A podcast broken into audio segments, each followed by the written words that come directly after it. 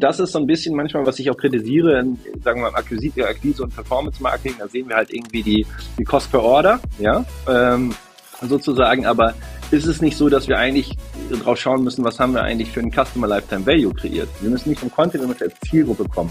Und das sind die Unternehmen, die, die für mich ein A Plus sind.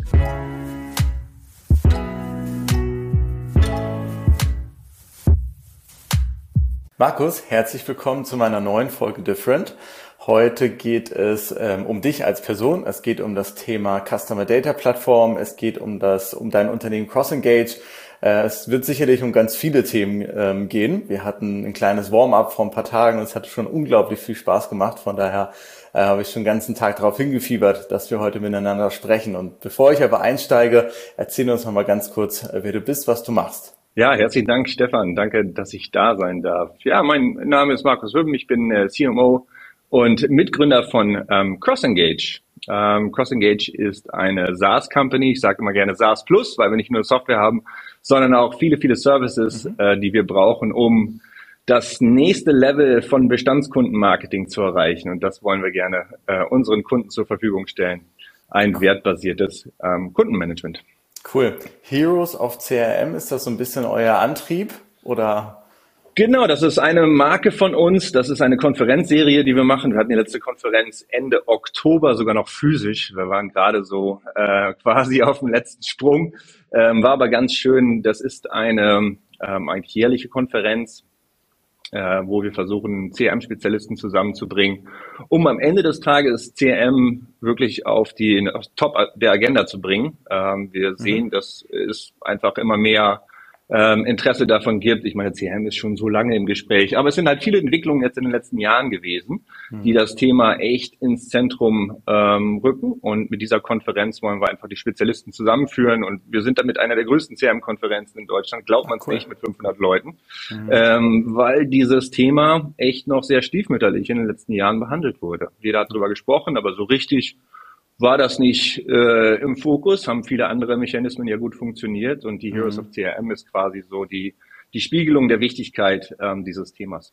Wie bist du denn dazu gekommen? Ich meine, jetzt, du hast ja gerade gesagt, ihr seid eine SaaS Plus Company, das heißt, du hast mit Technologie, auf der anderen Seite Bestandskundenmarketing ist Marketing, ist ja ein schönes Spannungsfeld, aber macht ja irgendwie auch enorm äh, viel Sinn, das beides zusammenzubringen. Wie bist du denn dazu gekommen, insbesondere auch dann ein Unternehmen darum zu gründen? Ja, ist, ähm, das reicht schon eine ganze Weile zurück. Ich habe Informatik studiert, also ich bin Diplom-Informatiker und äh, habe dann irgendwann später habe ich in, in Marketing, im datengetriebenen Marketing promoviert und wie es dazu, wie es dazu gekommen ist, dass ich Informatik studiert habe und ähm, und ich bin, es war ganz interessant, ich bin immer wieder an einem Billboard vorbeigelaufen, ja, also eine ganz normale Plakatwerbung.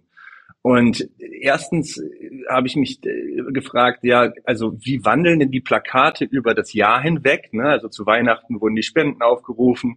Ne? Im, Im Herbst war sehr viel McDonalds äh, da und habe ich mir gefragt, wieso, wie funktioniert das? Warum ist das eigentlich so? Ne? Ich war wirklich hardcore nerdy und techy und habe äh, Open Source Software mitgebaut.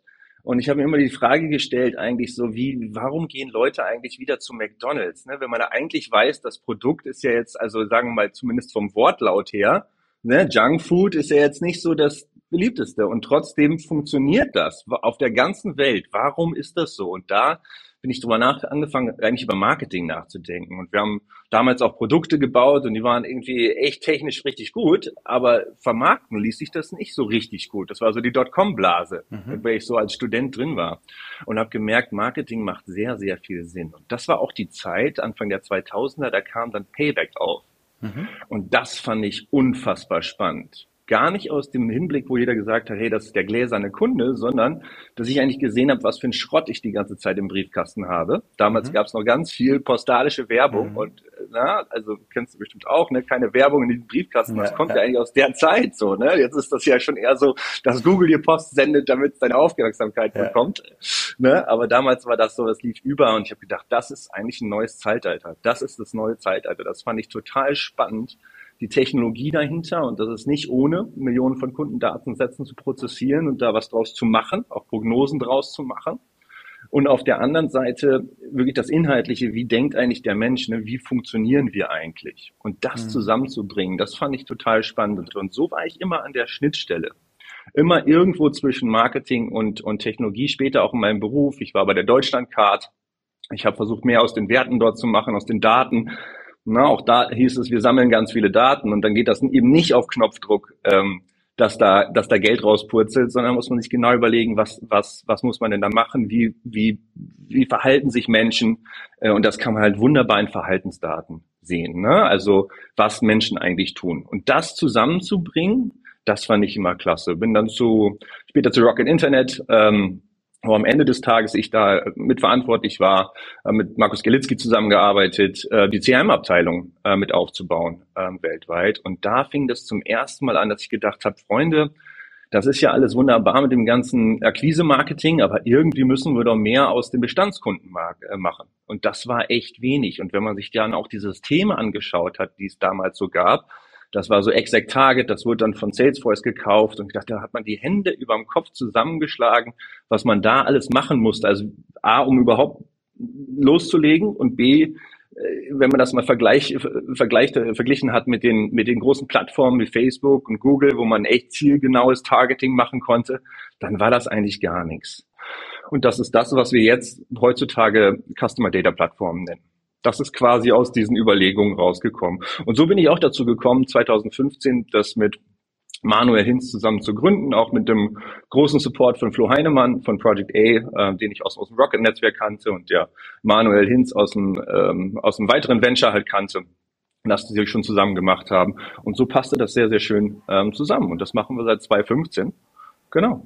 Denkst du, wenn ich jetzt äh, durchs Dorf wird, der Begriff D2C getrieben. Früher hieß es B2C und wie auch immer sich das da verändert hat. Aber wenn ich da mal so drauf schaue, grundsätzlich haben sich ja die, die Wertschöpfungsketten verändert. Ne? Also ganz, ich, ich frage mich tatsächlich immer, wie konnte ein Hersteller früher eigentlich Produktentwicklung machen, ohne mit dem Endkunden zu sprechen? Also ich finde, wir sind eigentlich da angekommen, wo wir, was, was total sinnvoll ist. Ne? Diese ganzen Zwischenschritte ja. und Vertriebsstufen und so weiter machen aus meiner Sicht bei einer Kundenzentrierung tatsächlich eben auch gar keinen Sinn, weil es einfach, es gibt Kommunikationsverluste von Scheibe zu Scheibe. So, von daher erkläre ich mir das selber so ein bisschen, äh, wenn ich eben Marketing mache, aber ich hab, spreche immer nicht direkt mit den Leuten, wie soll ich dann aber auch Beziehungen und so weiter aufbauen. Ne? Ja. Und trotzdem schauen wir alle ganz respektvoll auf Marken wie im Uhrenbereich sicherlich irgendwie Breitling und Omega, dann irgendwie Nike und Adidas und so. Ne? Also Unternehmen, die es jahrzehntelang schon gibt und die ihre Marke halt auch hegen und pflegen ähm, und, und aber auch halt hoffen, dass irgendwo eine gewisse Markenloyalität entsteht und so. Ne? Und ich finde, gerade wenn ein Startup jetzt kommt oder reine Online-Händler, sie sind eben, wie du schon sagst, erstmal sehr Akquise getrieben ähm, und obwohl auch das eben ein Beispiel-Case ist von den großen Marken, wo wir drauf gucken können. Das, das können wir lernen über die letzten 60 oder 80 Jahre, wie man tatsächlich kontinuierlich an einem Kunden mit einem Kunden Beziehung aufbaut. Ne? Und für mich ist deswegen CRM tatsächlich immer so ein Thema gewesen, ey, jetzt macht es das doch eigentlich viel leichter. So, ne? Und jetzt sagst du aber, naja, eigentlich stehen wir noch ganz am Anfang, weil wir jetzt das erst alle lernen müssen. Finde ich total interessant. Ja.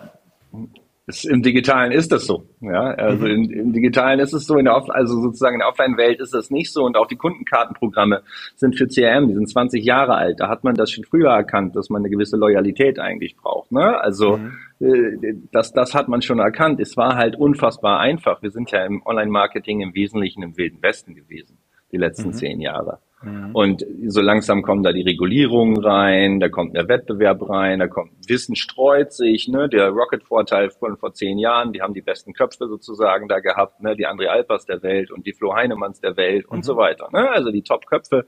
Das Wissen ist ja quasi das hat sich ja, das hat sich ja jetzt verbreitert, so. Und dann kommen mehr Marken da rein, das Ganze ist schwieriger geworden. Und jetzt auf einmal gab es so einen Tipping Point letztes Jahr und vorletztes Jahr, wo CRM auf einmal auch quasi in die digitale Welt rübergegangen ist. Ich glaube, dass sich das gar nicht so unfassbar von der frühen Welt entscheidet. Denn wenn man wenn man so ein bisschen zurückguckt, wie war denn, wie war denn offline die Welt? Früher hatten wir ein paar kleine Stores, die waren überall in ihren Städten, also die haben so geworben, das ist die frühe Online-Marketing-Zeit. Dann kamen die mhm. Warenhäuser, die Karstadts der Welt, haben versucht, alles irgendwie zusammenzufügen, so, und dann kamen die Nespressos der Welt, die wieder rausgegangen sind und haben im Wesentlichen so, ne, Premium-Marken, ihre eigenen Kundenbeziehungen, ihre eigenen Stores gehabt. Und das ähnlich sehe ich das in D2C sozusagen, ja, oder mit der ganzen Bewegung, dass es eigentlich eine ähnliche Beziehung ist wie damals im Offline. Das heißt, wir werden dieses CRM Sophistication, Entschuldigung für das Englisch, ja, werden wir auch in diesem D2C-Bereich jetzt sehen. Einfach, weil Akquise unfassbar teuer geworden ist. Du willst ne, ne deine Brand kontrollieren,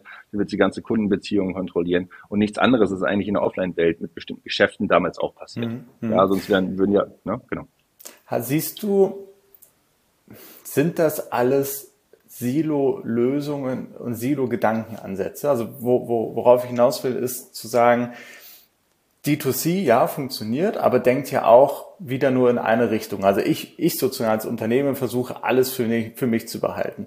Der, daneben steht der Omnichannel, der hochgelobte Omnichannel-Ansatz und sagt, benutze verschiedenste Online-Händler, Third-Party, Retailer, Marketplaces und so weiter grundsätzlich schreit das ja alles dolle nach Kooperation, so, ne? weil ja mhm. jede Schicht und jeder Vertriebskanal hat irgendwo seine Ziele, völlig, völlig fair, dass die da sind. Ja. Aber kennst du auch schon Cases, wo tatsächlich auch mal gemeinsam an etwas gearbeitet wird, also wo Daten geteilt werden, wo CRMs ähm, gemeinsam genutzt werden, wo Menschen mal miteinander reden und sagen, guck mal, ich habe hier einen Kundendaten und du hast einen Kundendaten, lass uns mal nochmal gemeinsam gucken, wie wir das rausholen. Oder sind wir tatsächlich einfach nur in einem weiteren Silo angelangt heute?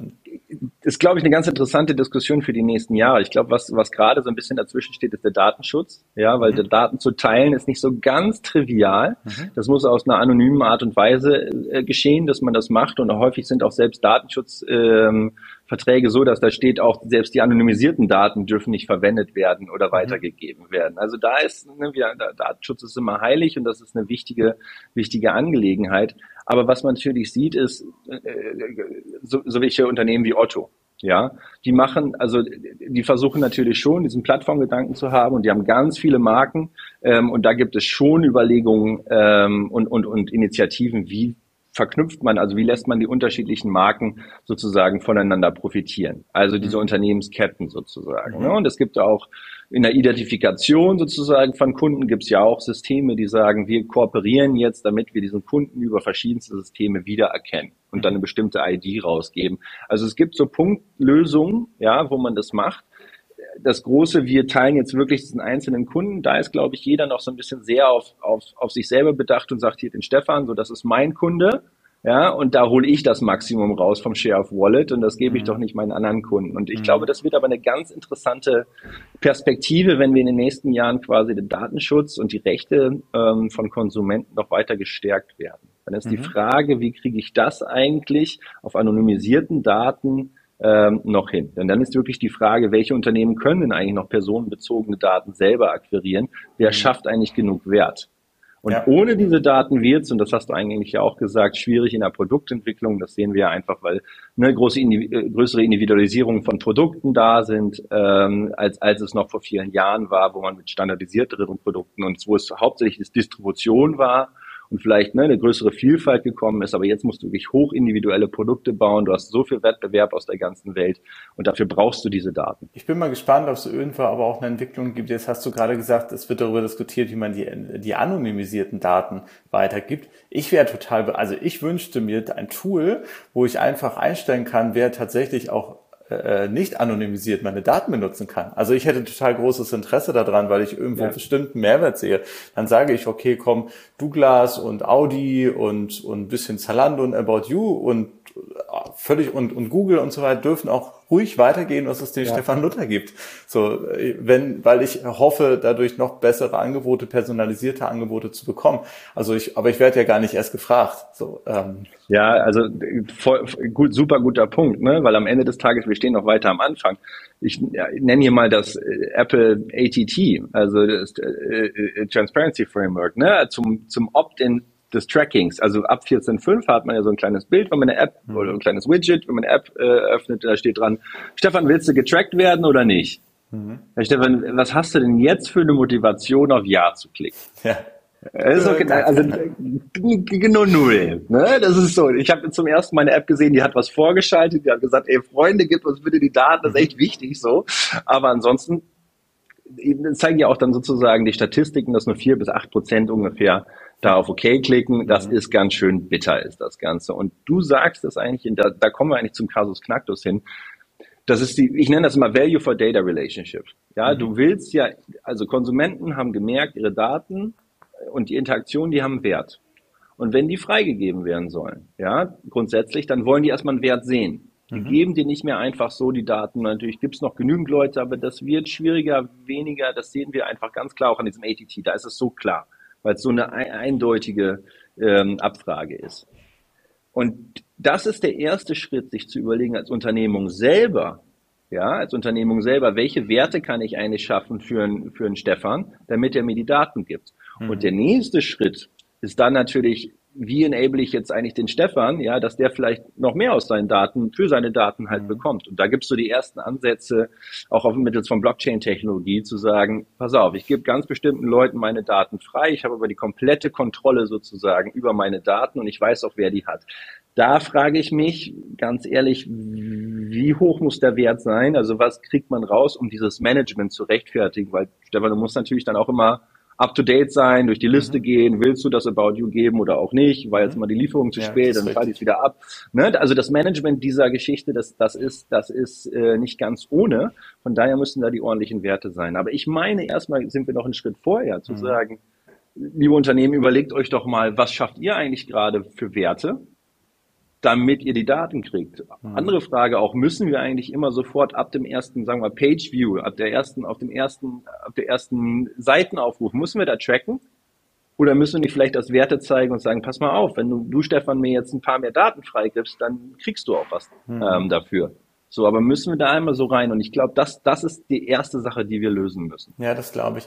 Ich gucke jetzt mal aus einer Sicht eines Herstellers eines physischen Produktes ähm, da drauf und da ist im Endeffekt meine ähm, Erfahrung, die Branche sei jetzt einmal schwarz-weiß. Ne? Sie arbeiten noch sehr stark daran, überhaupt davon wegzukommen, dass das Produkt alles ist. Ne? Also so ein bisschen so, ich habe doch das beste Produkt der Welt, warum kauft's denn keiner?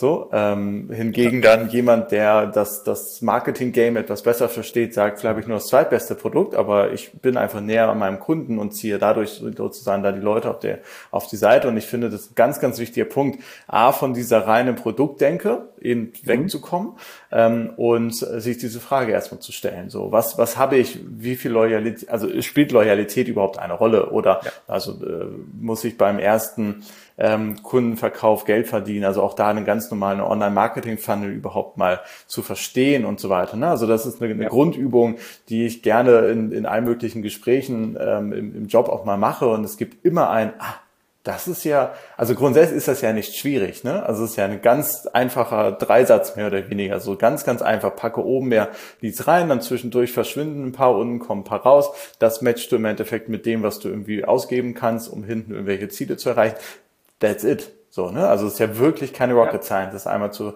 ähm, nachzuvollziehen. Aber selbst daran, glaube ich, äh, können wir alle noch mehr, also gerade wir beide Aufklärungsarbeit leisten. Ähm, weil erst wenn du das einmal verstanden hast, öffnet sich, glaube ich, dein Kopf überhaupt darüber nachzudenken, wie du jetzt ähm, äh, Value for Data ähm, ja. kreierst. Mhm. Ja, genau, ganz genau. Ne? Also da, da gab es ja vor zwei Jahren den Trend zu diesem Marketing Flywheel, der sagt ja eigentlich auch nichts anderes. Ne? Also den, den Kunden im Zentrum zu haben und im Wesentlichen, ja, den, die ganze Zeit kundenzentriert zu bearbeiten, weil dann wird er Weiterempfehlungen geben, das, das, das wiederum ähm, treibt die Neukundenakquise an, das wiederum bindet den und so weiter. Das ist eigentlich das Marketing Flywheel im Vergleich eigentlich zu dem Funnel, wo du sagst, der Kunde kommt so als Nebenprodukt raus. So, und ich glaube, und das ist so ein bisschen manchmal, was ich auch kritisiere, in, sagen wir mal, Akquise, Akquise und Performance Marketing, da sehen wir halt irgendwie die, die Cost per Order, ja, ähm, sozusagen, aber ist es nicht so, dass wir eigentlich drauf schauen müssen, was haben wir eigentlich für einen Customer Lifetime Value kreiert? Also was haben wir denn eigentlich für einen Wert für die Firma langfristig kreiert? Mhm. Habe ich denn da vielleicht nicht die Cherry Pickers, die mir danach alles wieder zurücksenden? Dann hat die ganze Kampagne ja nichts gebracht, so, mhm. ne? Und das sind ja, das sind dann weitere Bestandteile zu überlegen, wie messe ich denn eigentlich sowas? Wie messe ich denn eigentlich Erfolg? Wenn ich das mal so zurückgucke, es gibt so ein ganz schreckliches Wort, das nenne ich Abverkauf also viel hilft, ja, viel sagt man ja äh, manchmal oder auch nicht. Newsletter-Kampagnen. So, ne, Kategoriemanager sagt irgendwie, ich muss unbedingt noch was abverkaufen, ne, dieses Wort abverkaufen, damit ich ein paar Zahlen habe. Wir gehen äh, Akquisemarkt Performance teuer, gehen wir doch mal hier auf unsere Newsletter-Abteilung. Mhm. Die schicken noch mal ein Newsletter raus. So, und dann geht er raus und dann kommen ein paar Zusatzumsätze raus und, und die Leute sind irgendwie happy. Und wenn man sich das aber mal genau anguckt, und so einen Test haben wir mal gemacht, dann konnten wir die Newsletter-Frequenz bei einem Kunden von drei auf eins reduzieren und wir haben keinen einzigen Euro verloren. mhm. weil am Ende des Tages sich das mehr konzentriert. So, mhm. ja, und, und das sind halt einfach ganz andere Überlegungen, wie man sozusagen die Werte ähm, dann auch wirklich isoliert und rausfindet und wie man damit umgehen muss. Und das, mhm. ähm, und, und das ist bei vielen noch nicht, noch nicht angekommen. Und das mhm. ist genau das, was wir auch sagen, warum ich sage, wir sind eine SaaS Plus Company, weil, also, am Ende des Tages steht die Technologie. Also wir sehen das immer so Strategie, Organisation, mhm. Daten und dann kommt die Technologie. Strategie eigentlich das, was du sagtest. Was ist eigentlich und brauchen wir überhaupt Repeat Purchases? Also sage ich mal, so, ein, so, so eine Matratzenfirma, ja, okay, ist nochmal eine andere, ne, ist eine andere Sache. Da will ich vielleicht einen Warenkorb groß machen auf dem Kauf, mhm. aber Repeat Purchase vielleicht dann irgendwie schwieriger. Aber wenn ich mhm. Repeat Purchase brauche, okay, warum denn bei mir und wie? Ist es eine mhm. Preisstrategie, ist es eine Value-Strategie, ist Produktqualität, ne? diese Geschichten zu überlegen. Oder ist der Kunde im Mittel und der hat einfach, ist einfach total convenient. Dann kommt Organisation. Also es gibt ja genügend Unternehmen, die sind eigentlich gerade eher im Bereich Akquise aufgestellt, super im Influencer-Management, ja, und können das machen und haben da 50 Leute, aber keine Ahnung über Bestandskundenmarketing. Mhm. Also auch diese Dinge durchzudiskutieren. Was hat man denn eigentlich für eine Organisation? Und welche Prozesse hat man? Und was sind eigentlich die Incentives? Also wie werden eigentlich die Marketingmanager, Entschuldigung, wie werden die incentiviert? Mhm. Na, also wer kriegt den Kundenkontakt? Dann kommt es zu Daten. Welche Daten habe ich? Habe ich die eigentlich in der richtigen Zeit? Was hat eigentlich die Datenschutzabteilung bin ich da eigentlich irgendwie, sind die eigentlich auch mit aligned? Die gehören ja auch mit sozusagen dazu. Und dann kommt irgendwann mal Technologie und zu mhm. schauen, welche Wahl hat man eigentlich so. Hast du für dich oder habt ihr für euch heraus oder herausgefunden, warum kam jetzt dieser Mindshift? Also es gibt Corona, es gibt mehr Online, sind die äh, Kosten einfach gestiegen, sind die positiven Cases auch einfach viel mehr. Ne? Also wir, wir leben ja alle von ähm, von, von Neuland. Und äh, wenn Neuland allerdings von vielen Leuten betreten wird und dann für positiv ähm, gehalten wird, dann beschleunigt das ja quasi auch. So, ne? Ähm, ja, also ich würde jetzt gerne sagen, dass die große Erkenntnis zack, sozusagen zack, in die Köpfe das sind da die drei Punkte. Ja, das würde ich dir gerne sagen. Ich sag dir, das ist ein Punkt. Der Leidensdruck ist einfach gerade so groß geworden, weil ja. es einfach so ja. teuer wird, ja, am mhm. Ende des Tages, dass man sagt, Mensch, jetzt ist da doch sowas wie CRM, jetzt müssen wir doch. Mhm. So ganz einfach ist das. Wir haben das, wir versuchen das seit, seit Jahren zu evangelisieren und es gibt eine Gruppe von Unternehmen, die hat das auch wirklich verstanden. Manchmal sogar eher so die älteren Unternehmen. Aber wenn man jetzt mal ganz ehrlich ist, dann ist es für viele Companies jetzt einfach ein Leidensdruck, dass der Cost per Order einfach in Regionen gegangen ist, wo du sagst, wir brauchen eigentlich kost kostengünstigere Wiederkäufe.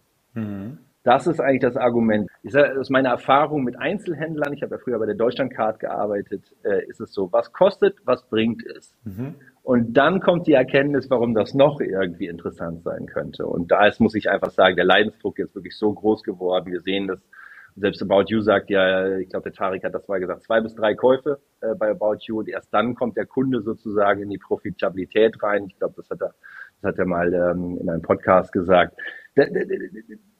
die muss man ja erstmal sozusagen generieren. Ja? ja, und das ist halt nicht mehr auf den ersten Kauf profitabel. So. Ja, ja. Da kommt, da kommt der Druck her. Und, mhm. und, der, und, und dann kommt halt mehr Wettbewerb rein und dann ist die Frage, wie differenzieren wir uns kostengünstiger? Mhm. Und dann kommt man auf das Bestandskundenmarketing und dann folgt eigentlich alles andere. Du hattest jetzt gerade ähm, Tarek auch mal, also Tarek angesprochen und hast da mal was mitgenommen. Ich habe mal was bei Tarek mitgenommen, was mein Denken verändert hat. Das war die Kick-Off, also es war die Erstpräsentation der Marke About You, also sozusagen das Launch-Event. Ne? Das war 2014, ganz kleine Location. Heutzutage feiern sie ja riesige Partys in Portugal mit Feuerwerk und so, aber es war wirklich ganz klein, irgend so ein Beamer mit so einem wirklich ganz kleinen Bild und Tarek stand da und hat diesen Versuch, äh, hat so einen äh, Professoren ähm, wissenschaftlichen Versuch gezeigt. Also man geht in ein Einkaufszentrum, gibt 80 Dollar für eine Hose raus und ist irgendwie nach 20 Minuten wieder raus. Frau geht ins Einkaufszentrum, verbringt dort dreieinhalb Stunden Zeit, gibt irgendwie 350 äh, Euro aus oder sowas. Und dann kam wirklich der Eye-Opener, E-Commerce ist männlich. So, und ich fand das so augenöffnend, so, ja, wir versuchen alles, jemand auf die Seite zu bringen. Ne? So nicht links gucken, nicht rechts gucken. Hier ist ja. bitte dieses Angebot. Jetzt auch nicht mehr links und rechts gucken. Hier ist der Checkout-Prozess. Bitte auch nur noch auf den orangenen Button klicken und bitte nie wieder zurückkommen. So, ähm, und ja, danach auch so die ganzen E-Mails. Wir schicken dir eine E-Mail, wenn die Ware angekommen ist und so. Also auch gar nicht zu viel kommunizieren. Und das fand ich so genial, diesen, diesen Gedanken, wo ich eben drüber nachgedacht habe, was dann ja auch der Ansatz von About You war, auch es mal, also es meinte Tarek auch, ähm, Frauen können auch zu Hause auf der, auf dem Sofa eine Stunde online surfen, ohne etwas zu kaufen. Also das würde, würden wir Männer in der Schwarz-Weiß-Welt tatsächlich, glaube ich, auch äh, kaum noch tun. Ähm, aber ich fand einfach so diesen, genau diesen Ansatz, ne, wie funktioniert, wie technologiegetrieben, wie dolle drücken wir Menschen durch einen Funnel, anstatt vielleicht mit einem längeren Atem, mit einer längerfristigen äh, Denken und einem längerfristigen Business Case dann halt in der Lage zu sein, datengetrieben, logisch, kommen wir gleich zu, aber Dinge dann auch einfach mal auszusitzen, zu beobachten, neue Schlüsse daraus zu ziehen und so weiter. Und ich glaube einfach, ganz viele Unternehmen stecken immer noch, ähm, genau, Profitabilität ab erstem Kauf so, ähm, ähm, in diesem Dilemma, so, weswegen dann der Ansatz auf das erste Performance-Marketing quasi geht, anstatt eben längerfristig darüber nachzudenken. Und jetzt hattest du mit deinem Punkt ähm, nochmal zu bleiben, so Strategie, okay, also ich glaube tatsächlich immer mehr Unternehmen verstehen langsam, warum sie das irgendwie auch machen sollen. Ähm, Organisation, Fachkräftemangel, klar, aber der kommt ja nicht irgendwo her und alle Leute zahlen, äh, da zahlen das ein. Data, okay, aber dann ja doch Technologie auch irgendwo. Gehen wir auch mal auf diesen ja. ähm, Punkt da unten ein. Jetzt, klar, habt ihr eine Technologie, aber ist Technologie tatsächlich noch ein Bottleneck? Da würde ich, würde ich klar sagen, nein. Also die Technologien sind, sind, sind da. Es ist eher das Mindset der Käufer. Also macht man jetzt die Kaufentscheidung so, ne? Also geht man jetzt in diese neue Welt rein. Es ist also eher, hat man jetzt den Mut, in diese Welt reinzugehen. Aber die Technologien, eine Customer Data Plattform ist da. Wir können Predictions bauen. Wir können also Vorhersagen über Kundensegmente bauen. Wir können die targeten. Wir können die aussteuern. Wir können das rechtssicher. Wir können das datenschutzkonform. Ähm, können wir das alles abspeichern? Also da sind die Elemente sind da. Die Daten können auch in den richtigen Zeitpunkten kommen. Aber es ist mehr die Frage so, da kommt es wieder so, was bringt, also lieber äh, die, die, den Spatz in der Hand als die Taube auf dem Dach. So, mhm. ja, also nehmen wir jetzt doch das bessere Mailchimp oder gehen wir mal auf einen Schritt weiter? Weil du kannst ja auch nichts vermissen, Stefan, was du nicht kennst. Ja. Ja. Weißt du, ja. das geht nicht. Ja, das ja. geht nicht. Also wenn du sozusagen nicht weißt, was, wie du eigentlich dieses Kundenbeziehungsmarketing und was da alles für Möglichkeiten gibt, hm, dann kannst stimmt. du natürlich das auch nicht vermissen. So, und hm. das ist unsere Aufgabe, äh, auch als Cross-Engage, und darum sind wir auch sehr aktiv auf, äh, auf Konferenzen und wir sprechen viel, einfach die Augen zu öffnen und sagen, Freunde, da gibt's einen anderen Weg das zu machen und den kennen wir und das ist Bestandskundenmarketing und Value zu liefern für, für Kunden und selber den Value der Kunden auch für euch einzuschätzen. Das ist eine langfristige Perspektive. Darum machen wir das, darum sprechen wir so viel. Ähm, wenn du nur eine Technologie hinstellst, dann sehen wir auch, und das, wie gesagt, am Anfang von Cross haben wir das gesehen, dann stellen wir die da hin und dann wird die genauso genutzt, wie das Mailchimp, das vorher da war. Äh, das ist so ein bisschen, du hast dann einen Geländewagen, aber fährst trotzdem immer nur die äh, Einfahrt äh, rauf und runter. So, warum hast du den Geländewagen denn gekauft? Da musst du erstmal wissen, wo ist ein Gelände, mit dem ich einsteigen kann und so, wie komme ich denn dahin? Und dann nehmen wir doch mal den ersten kleinen Hügel. Und das machen wir mit unseren Kunden. Die nehmen wir mit auch an die Hand. Ne? Was sind denn eigentlich so die ersten, ersten, sagen wir mal, Targetings, die man machen kann, die ersten Analysen, die man machen kann? Jetzt hattest du ja von dem Organisationslayer auch erzählt. Ähm, auf was für Teams triffst du denn dann? Also wird schon in den Unternehmen, sind das, werden die Teams getrennt? Wird aus der Capability-Sicht sogar auch schon drauf geschaut? Ne? Das ist ein eher Typ, der ist super für Performance, kurz, knapp, irgendwie Leute zum Ziel bringen. Das hier sind dann aber wiederum Kreative, die, die denken ein bisschen langfristiger, Marketingstrategen und so weiter. Wie ja, was, was siehst du dort in den Unternehmen, ja. mit denen du sprichst? Ja, also es gibt so, so drei Typen von Unternehmen, die ich sehe. Die einen haben erstmal überhaupt keine Ahnung von CRM. Also wirklich, das ist für die eigentlich noch fremd und die schicken dann mal über eine Agentur ein Newsletter raus. So, und da kommt auch der Content her. Die zweite ist ein sehr klassisches ähm, Unternehmen. Äh, Kanäle sind getrennt. Also da spricht sozusagen Social nicht mit, mit, mit äh, E-Mail und E-Mail ist CRM ähm, und die sind äh, getrennt und da sind das auch ganz häufig ganz lange Prozesse, bis dann mal ein Newsletter rauskommt, weil das unterschiedliche Abteilungen sind, mit denen man sich dann koordinieren muss. Da werden die Daten kommen noch aus BI und, äh, ne, und Analysen kommen von Data Science und dann äh, der CRM-Mensch kriegt das dann irgendwann mal zur Selektion. So, das ist so ein bisschen so die Hauptgruppe, die es noch so gibt. Und dann gibt's die Unternehmen, die das Ganze jetzt schon um den Kunden stricken und sagen, wir haben eigentlich den Kunden und wir müssen eigentlich in Zielgruppen denken. Wir haben Zielgruppen und die ist erstmal unabhängig von, von Kanälen, sondern Zielgruppen haben bestimmte Eigenschaften und diese Zielgruppen, die wollen wir mit bestimmten Stories ansprechen. Also da würde jetzt zum Beispiel der Kategoriemanager kommen und sagen, ich habe hier, hier, weiß ich, was habe ich an, blaue Nikes, ja, und lieber Zielgruppenmanager, Audience Manager, ja, welche Audiences würdest du mir denn jetzt empfehlen? Und dann sagt er, ja, ich habe hier das Segment, da ist der Stefan drin und so, der hat schon lange das nicht mehr gekauft, aber Vorsicht, ich würde ihn jetzt gerade nicht ansprechen, ne? der hatte vielleicht einen Case im Callcenter, äh, aber wir haben noch den Markus, der braucht irgendwie neue, wir machen das, ich verkaufe dir das. Und dann, ja, und dann gibt es erstmal diese Zielgruppe und dann gibt es einzelne Kanalmanager, die entscheiden aber nicht mehr sozusagen, über die Zielgruppe selber, sondern die überlegen, wie kann ich den Kanal, der da gewählt ist, bestmöglich bespielen. Weil die ist ja, ne, die sind ja einzelne Kanäle sozusagen, sind ja, ähm, die werden ja immer weiterentwickelt. Ob es ein Meta, Facebook ist, ob es ein Instagram ist, auch ob es E-Mail ist und so. Da musst du schon die gleiche Botschaft und unterschiedlichen Kanälen auszuspielen, ist eine andere Sache. Aber der Zielgruppenmanager, der sagt erstmal, pass mal auf, das ist ein Markus, der ist noch nicht so richtig viel, der richtig viel ausgeben würde ich für den nicht. Also nimm einen günstigen Kanal, ja, sprich ihn mit der und der Botschaft an und dann geht das in die Kanäle rein. Also diese Trennung von Zielgruppe und Kanal, das ist etwas, was extrem interessant ist, weil die Zielgruppe am Ende des Tages, das ist das Entscheidende, die Wehrfrage. Wen spreche ich eigentlich an? Denn jede gute Personalisierung, egal auf welchem Kanal, funktioniert nur, wenn du die richtige Basiszielgruppe hast. Du kannst so gut wie nur was personalisieren. Die besten Produkte, die, die hey Stefan, wie geht's dir? Wie war alles? Wenn da drin, wenn du nicht Zielgruppe für diesen Content bist, dann äh, bringt das nichts. Und da, das ist der nächste Schritt, der dann nochmal so ein A-Plus-Sternchen sozusagen gibt, zu sagen, es, wir müssen von der Zielgruppe denken und erst dann kommt der Content, den wir oben draufsetzen. Anstatt zu sagen, ich habe jetzt irgendeine Zielgruppe, was muss ich denn, also ich habe irgendeinen Content, was mache ich denn jetzt sozusagen damit? Nee, wir müssen nicht vom Content, wir müssen der Zielgruppe kommen. Und das sind die Unternehmen, die, die für mich ein A Plus sind, die in den Zielgruppen denken. Zielgruppen und Lifecycle. Äh, eine Firma, die das gut macht, ist Limango.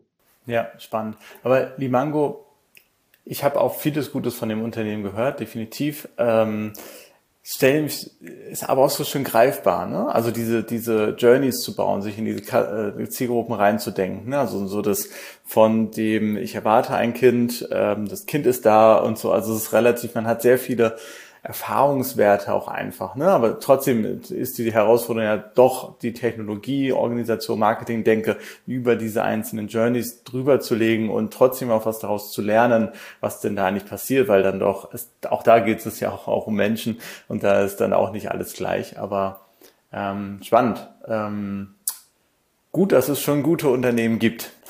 ja, also. Äh, die gibt's in der Tat. Und also die gibt's in der Tat und ich denke, dass noch viel, viel mehr Unternehmen da da jetzt genau in diese Bestandskunden- und wertbasierte Sicht reingeht, weil sich einfach gerade die Zähne. Also was mich total PP, äh, CMO von Project A kenne ich ganz lange, Performance Marketing Göttin.